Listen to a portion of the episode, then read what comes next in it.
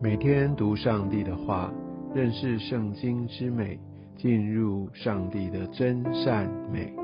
家人们平安，我是怀德。今天我们继续读创世纪第十八章。在今天这一章的经文里，我们要看见上帝带着两位天使来造访亚伯拉罕，而且告诉他他想要做的事情。在这段经文当中，我们看见上帝他的本质。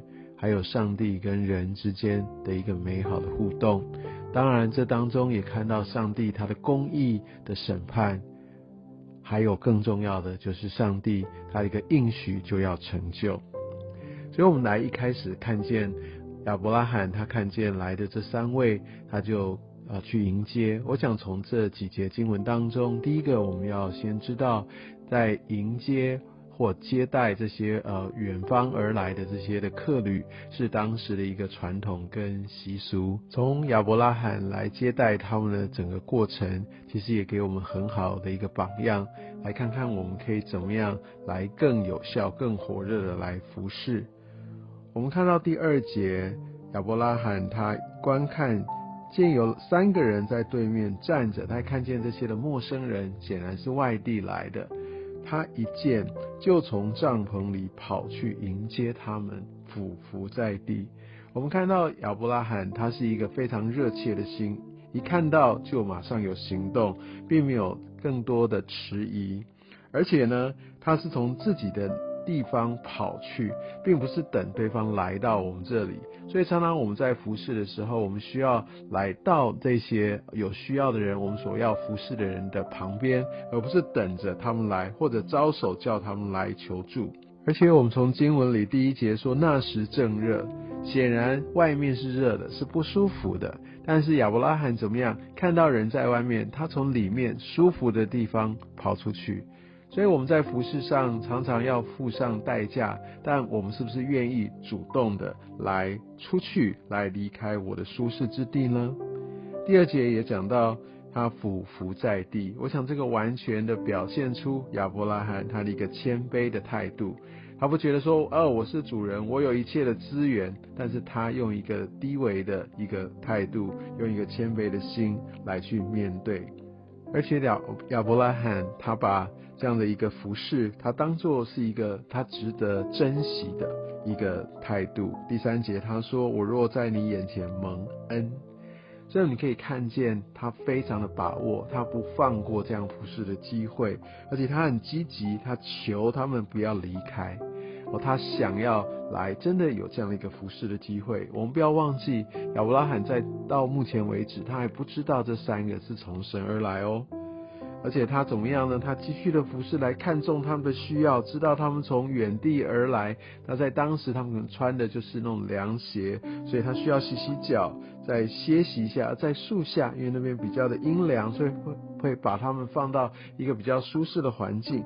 然后呢，他为他们预备这些的食物，让他们可以补充体力。然后第六节呢，你看他急忙去。然后他又又跑到牛群去，都是用跑的，非常积极，不是慢慢来，慢条斯理。我们就可以看到亚伯拉罕他是一个什么样的人。他非常看重他所有的机会，他的职分，他要做就要做到完美，而且他会把这些的一个工作，呃，这些童工，他可以做一些的安排，他他让他的太太参与，他让他的仆人也一起参与，然后他把这些的事情能够安顿打理的非常非常的完整。而在第八节，我们看到他说他自己在树下站在旁边，来服侍他们，来看看他们还有没有任何的需要。读这段经文，真的让我想到，我也常在教会里面看到一些的家人们，我真的好感动，他们就愿意来给出他们所有的，好殷勤的来接待，来帮补，然后很谦卑。我相信亚伯拉罕他的这样的一个态度，也给我们这样的一个提醒，而我们也可以成为这美好的见证。而在后面的经文，我想他们也表明自己的身份，他们是从神而来，而且在应许也预言撒拉在一年后就要生一个儿子。我们就看到这样的一个新的盼望，这个当时已经经过多年的应许就要成就。当然，我们可以看到十二节，撒拉心里暗笑。我想这个跟前面十七章亚伯拉罕他所听见的心里喜笑那样个笑不一样。亚伯拉罕他的喜笑是他很高兴，他并没有质疑神，但是他只是不明白。但是莎拉这个暗笑在原文当中比较有那种呃，就是不愿意相信或者觉得不可能这样去质疑的这样的一个意味。所以就在这样的一个对比之下，有些时候我们也要来审视我们对神有一些我们不能明白的部分，我们的心是不是敞开，或者我们直接在用心底就觉得是不可能，因为我看到我的环境，我觉得我要用我的方式来达成。我相信这样的一个态度，就带来一个非常不同的一个分别。但感谢主，我没有因为这个撒拉他的一个不幸，那上帝就收回第十四节说耶和华岂有难成的事？我想这时候更加的明确来兼顾他们。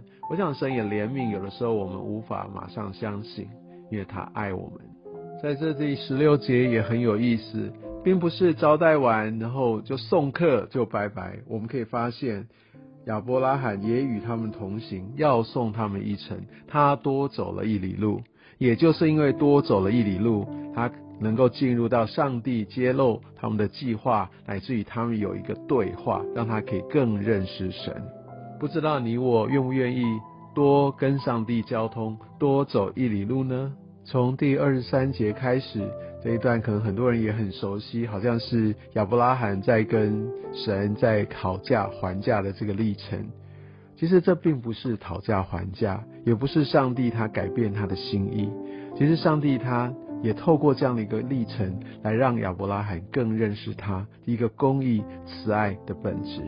而亚伯拉罕也因为这样的一个与神来交通的历程，他能够越来越认识神。我相信透过这段经文。以及我们每天在神面前，我们的研读、我们的默想，也会让我们越来越认识他。愿上帝祝福你。